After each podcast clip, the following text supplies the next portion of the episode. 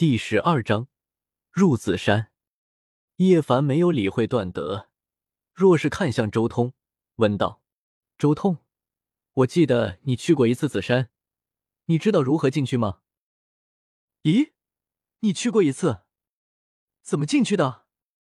段德惊了，他没想到这位还真是个狠人，竟然进入了无始大帝的紫山，连他在这转了几天都没有找到门户。这里是一处造化仙地，之前还是有个生门的，不过各大圣地发蠢，带着地兵攻打这里，导致现在紫山出现了一些变故，导致现在的紫山很难进去。不过还是能推演出一些缝隙。周通说话间，右手虚空连点，顿时一幅大视图出现在几人面前。你竟然能画出这样的大事，这是元天师的手段！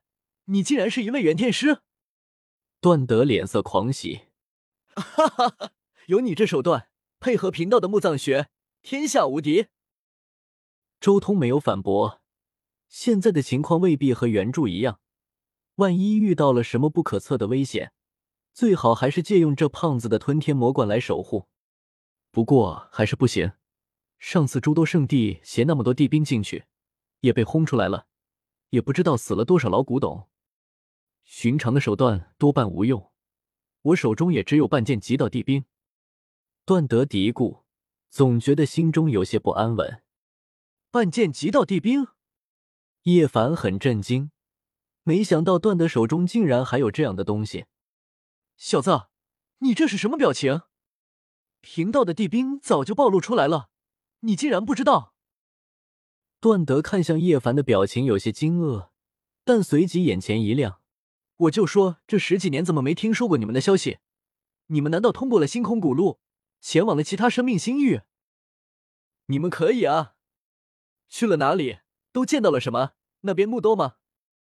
段德很兴奋。滚你的蛋！叶凡选择无视他，然后看向周通，到底要如何进入紫山？看到旁边这九条龙脉了吗？这就是九个入口。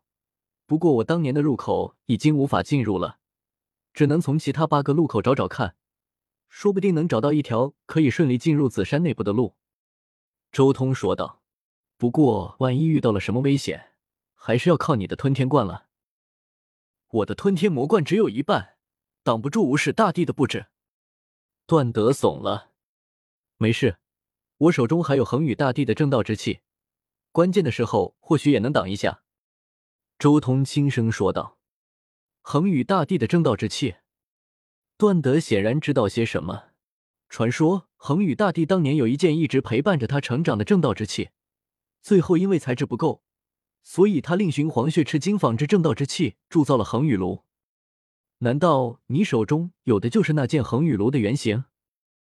那可是最接近极道地兵的准地器，传闻一直都在江家的掌握中，为什么会在你手中？段德有些惊讶，有此物，再加上我的半件吞天魔冠，一定能行。走吧，还等什么？据传里面有一株不死神黄药，这次我们闻闻药香也好。段德迫不及待，先去那八条道路走走，亲身体验一下，然后一起推演出一条最安全的道路出来。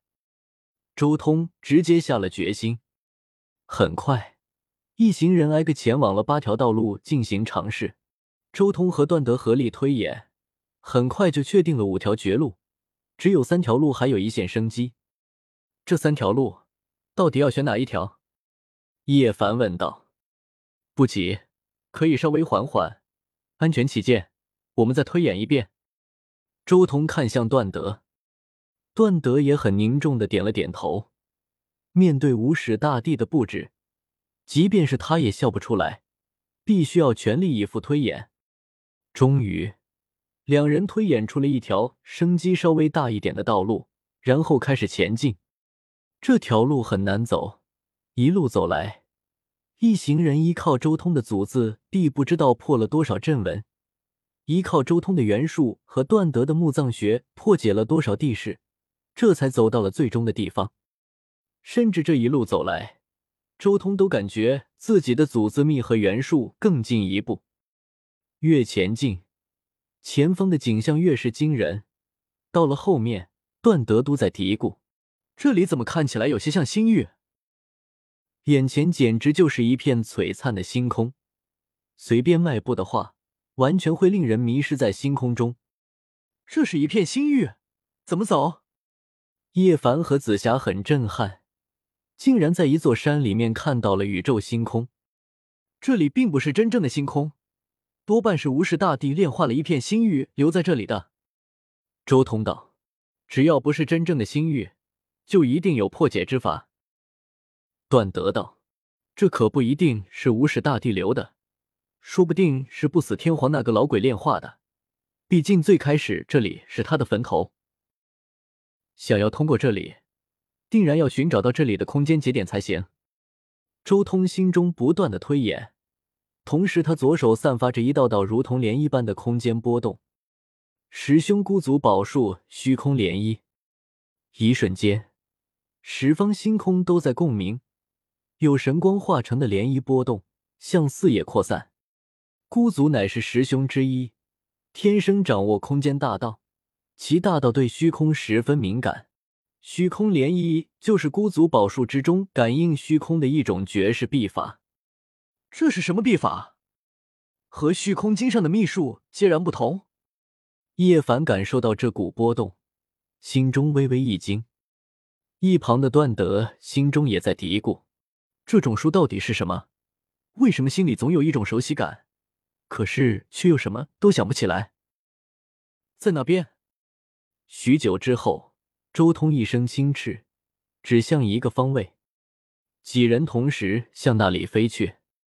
突然，一口黑洞莫名出现，将他们全部吞没了进去。不好！段德心中一惊，立即想要催动吞天魔冠。